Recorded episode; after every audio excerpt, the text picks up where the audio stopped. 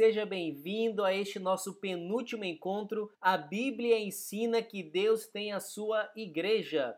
A quem pertence a igreja? Quem que é o dono da igreja? 1 Timóteo capítulo 3, verso 5 e Romanos capítulo 16, verso 16 nós temos a resposta. Pois se o homem não é capaz de liderar a própria família, como poderá cuidar da igreja de Deus? Paulo está dando um conselho para aqueles que seriam líderes da igreja. E ele diz que a igreja é de Deus. O apóstolo Paulo em Romanos, ele diz algo semelhante: Saúdem uns aos outros com um beijo santo. Todas as igrejas de Cristo lhe enviam saudações. Era comum uh, os primeiros cristãos se saudarem com um beijo no rosto um dos outros. E Paulo diz que a igreja é de Cristo. De quem é a igreja? A igreja é de Deus o Pai, a igreja é de Cristo. Não há nenhum texto que fala do Espírito Santo, mas nós podemos dizer com certeza que a igreja pertence a Deus. A segunda pergunta: quais são as metáforas que a Bíblia usa para a igreja? Nós temos várias metáforas na Bíblia, eu quero apresentar algumas para você. A primeira está em 1 Coríntios, capítulo 12, verso 27, onde Paulo diz: "Juntos todos vocês são corpo de Cristo e cada um é uma parte dele. A Bíblia apresenta esta metáfora de a igreja como um corpo, tendo Cristo como a cabeça, e é ele quem comanda aquilo que os cristãos devem ou não fazer. Então, a primeira metáfora que a Bíblia apresenta aqui é corpo. Efésios capítulo 2, verso 21, nele somos firmemente unidos, constituindo um templo santo para o Senhor. A segunda metáfora que a Bíblia apresenta para a igreja de Deus é de um templo que tem o seu fundamento, a sua base, que é Cristo, e cada um dos tijolos que compõem este templo são os cristãos. Uma terceira metáfora, 1 Pedro capítulo 2, verso 9, vocês, porém, são povo escolhido, reino de sacerdotes, nação santa, propriedade exclusiva de Deus. Assim, vocês podem mostrar às pessoas como é admirável aquele que os chamou das trevas para a sua maravilhosa luz. Neste texto do apóstolo Pedro, nós temos algumas metáforas, mas o que eu quero focar aqui é que nós somos um povo escolhido, um reino de sacerdotes, uma nação santa. A igreja é separada por Deus do restante do mundo, das outras pessoas. O que nós podemos perceber é que a igreja, e a igreja composta dos crentes fiéis de todas as denominações, aqueles que são fiéis a Cristo, as metáforas indicam que nós todos fazemos parte de um mesmo corpo, de um mesmo mesmo templo e nós somos separados de todo o restante do mundo se nós temos Cristo como o nosso cabeça, aquele a quem nós seguimos. Terceira pergunta que nós queremos responder: o que a igreja deve fazer na terra? Qual é o propósito de Deus para a sua igreja desde os seus primórdios até hoje? Mateus capítulo 28, verso 19, Jesus diz: "Portanto, vão e façam discípulos de todas as nações, batizando-os em nome do Pai, do Filho e do Espírito Santo. Ensinem esses novos discípulos a obedecerem a todas as ordens que eu lhes ordenei. Jesus está dizendo que foi deixado para os seus discípulos que compõem a sua igreja o fazer outros discípulos. Aqueles que são discípulos de Jesus devem fazer com que as pessoas que eles entram em contato se tornem discípulos de Jesus. E isso acontece num processo. É o fazer discípulo, é o batizar essas pessoas que se tornaram discípulas de Jesus e elas devem ser ensinadas ensinadas a obedecer a cada uma das ordens de Deus. Então a igreja tem uma função na terra: ensinar, batizar e fazer novos discípulos de Jesus. O apóstolo Tiago, no seu livro, capítulo 1, verso 27, a religião pura e verdadeira aos olhos de Deus, o Pai, é esta: cuidar dos órfãos e das viúvas em suas dificuldades e não se deixar corromper pelo mundo. Se há pessoas que passam fome, se há órfãos que não têm uma casa para morar, a igreja tem o papel de trazer alento a essas pessoas. Nós devemos cuidar das necessidades e dificuldades, como ele diz, daqueles que são os mais necessitados, daqueles que estão em alguma situação de risco ou vulnerabilidade. Por isso, a igreja deve fazer a diferença na comunidade na qual ela está inserida. Paulo em Efésios capítulo 3, verso 21 diz: "A ele seja a glória na igreja e em Cristo Cristo Jesus por todas as gerações, para todos sempre. Amém. A igreja também existe no nosso mundo para dar glória a Deus. Você que é um cristão, a sua vida deve fazer a diferença, não somente do ponto de vista espiritual, de fazer novos discípulos, não somente de transformar a comunidade que você está inserido, mas também de dar glórias a Deus, porque a igreja pertence a Ele. Avançando no nosso estudo, a quarta pergunta: como que Deus atende às necessidades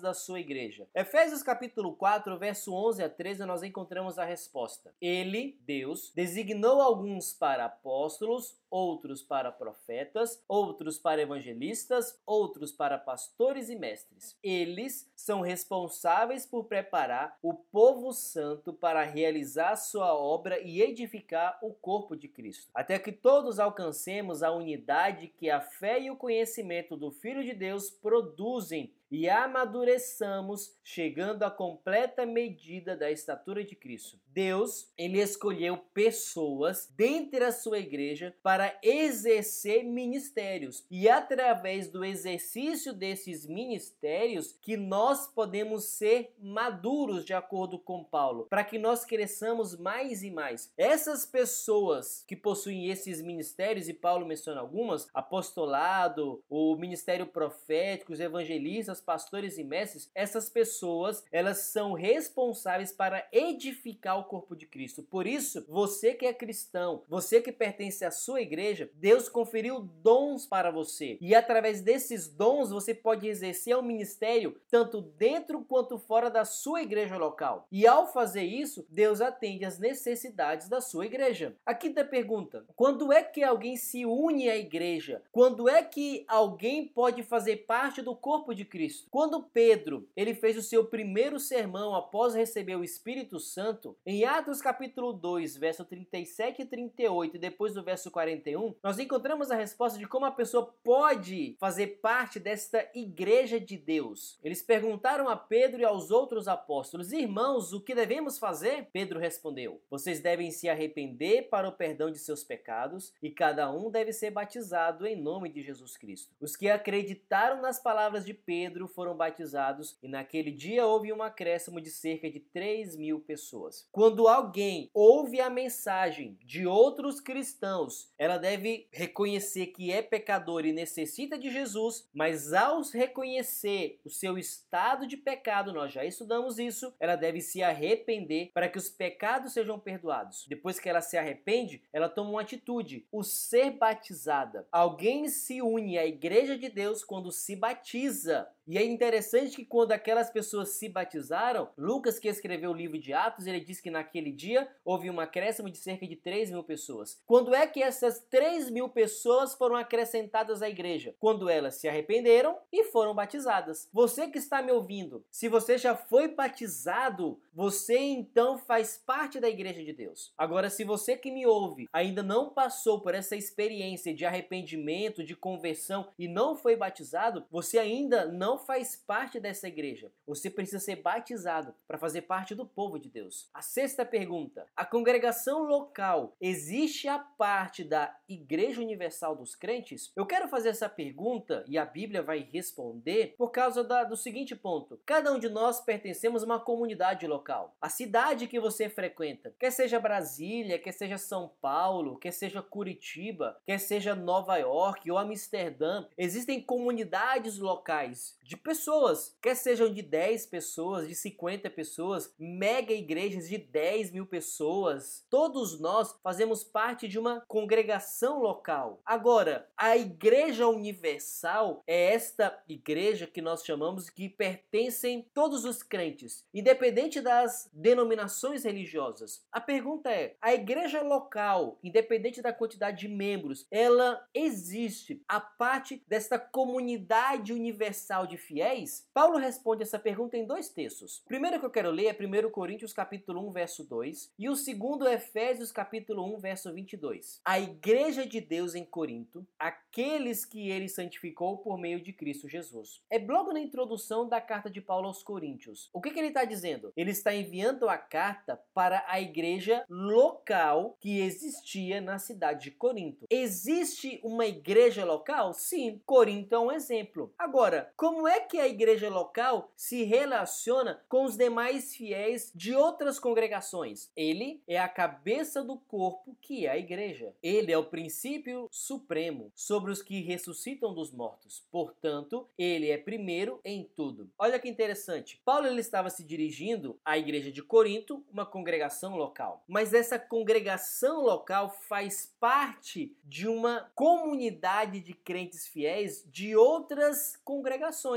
Existe uma comunidade universal, global de crentes que se manifesta nas congregações locais. Independente da cidade que você mora e da igreja que você frequenta, esta comunidade faz parte de um todo, a igreja de Deus na terra. A sétima pergunta: a santidade deve ser uma característica dos crentes? 1 Coríntios capítulo 1, verso 2, nós encontramos a resposta. Vocês foram chamados por Deus para ser seu povo santo, junto com todos os que em toda parte invocam o nome de nosso Senhor Jesus Cristo, Senhor deles e nosso. Olha que interessante que Paulo está dizendo. Você que faz parte de uma igreja, você foi chamado para ser santo, para ser santa. O que é isso? Separado por Deus, separada do restante do mundo. Este é o significado da palavra santo. Você foi chamado para ser uma pessoa diferente. Você que é cristão, você que é cristã, você deve fazer parte da sua igreja,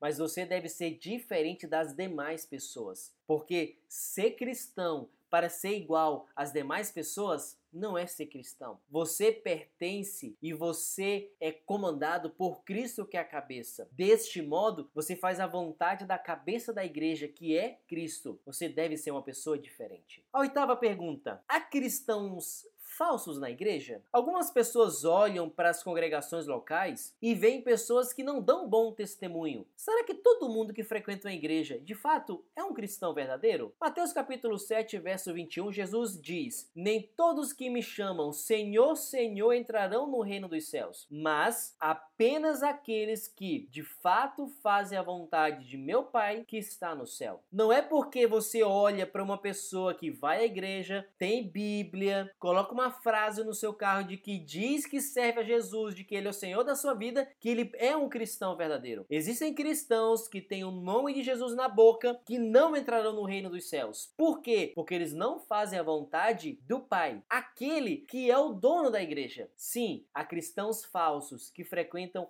as mais variadas congregações. Não é por causa desses cristãos falsos que nós devemos nos afastar da igreja. Existe aquilo que a Bíblia diz de joio e trigo. Trigo, os cristãos verdadeiros. Joio, os cristãos falsos. Como distinguir entre o verdadeiro e o falso? Nem sempre é possível. Mas não cabe a mim e a você dizer quem é um verdadeiro ou um falso cristão. Cabe a mim e a você sermos filhos deste Pai, sermos santos, que é o desejo do nosso Pai, e de fato pertencermos à sua igreja. Chegará um momento no futuro onde haverá separação entre os falsos e os verdadeiros crentes. Isso não cabe a nós. Enquanto esse dia não chega, nós devemos ser fiéis a Cristo, que é o cabeça desta igreja. Nona pergunta: o que Cristo é para a igreja? O que ele fez por ela e qual deve ser a nossa resposta? Resposta. Paulo em Efésios capítulo 5, verso 23 e 27 diz: Cristo é o cabeça da igreja. Ele é o salvador de seu corpo, a igreja. A igreja se sujeita a Cristo. Cristo amou a igreja e ele entregou a vida por ela, a fim de torná-la santa, purificando-a ao lavar com água por meio da palavra. Assim, o fez para apresentá-la a si mesmo como igreja gloriosa, sem mancha, ruga ou qualquer defeito, mas santa e sem culpa. O que que Cristo é para a igreja? Como nós já dissemos, Cristo é o cabeça da igreja. É ele que nos diz através da sua palavra o que nós como cristãos devemos fazer. Nós não entramos para a sua igreja para dizer qual é a nossa vontade, qual é o meu desejo, que tipo de música deve ter. Não, eu devo ir até a Bíblia, eu devo saber o que que Deus quer e então eu devo seguir. O que que ele fez pela igreja? Isto é, por mim e por você. Ele se entregou por ela, pela igreja. E quando eu falo que Cristo se entregou pela igreja, ele se entregou por mim por você que fazemos parte da sua igreja. E qual deve ser a nossa resposta? Nos sujeitar à cabeça da igreja, que é Cristo. Nós devemos ser submissos a Cristo. A décima e última pergunta: qual é o chamado de Deus para quem está fora da sua igreja hoje? O livro do Apocalipse fala o que acontecerá no final dos tempos. Um pouco antes da volta de Jesus, o capítulo 18, verso 2 e 4 diz: Caiu a Babilônia, a grande cidade caiu, tornou-se habitação de demônios esconderijo de todo espírito impuro, porque todas as nações caíram por causa do vinho da fúria de sua imoralidade. Então ouvi outra voz do céu que disse: Saiam dela, meu povo, não participem de seus pecados, ou serão castigados com ela. A Bíblia deixa muito claro que há um poder político e religioso chamado de Babilônia. Tudo aquilo que representa que está contra Deus. Um dia essa Babilônia cairá. Antes dessa queda, aqueles que estão em Babilônia são chamados a sair desta igreja apóstata, desta igreja falsa. Por quê? Para que elas não sejam participantes dos seus pecados. Da mesma forma como nós vimos neste estudo, estudo que Deus tem a sua igreja verdadeira e os seus filhos, há uma igreja caída que tem os seus membros. Mas mesmo nessa igreja caída, há cristãos que são fiéis a Deus. Mas chegará um momento onde o convite é feito, saiam dela. A você que está me assistindo, a você que está me ouvindo agora neste estudo da Bíblia, que você tenha convicção de que está na igreja de Deus de fato, que você tenha convicção através do estudo da Bíblia que você de fato é um filho e uma filha de Deus que está se santificando, porque o desejo de Deus é que cada um de nós pertençamos à sua igreja, porque sim, Deus tem uma igreja verdadeira e Deus tem os seus fiéis aqui na terra. Qual deve ser a sua escolha? E agora, reconheço que Deus tem a sua igreja fiel e verdadeira na terra. Desejo fazer parte do seu povo e cumprir a missão dada por Jesus. Que esta seja a sua vontade, que este seja o desejo do seu coração, fazer parte da igreja de Deus.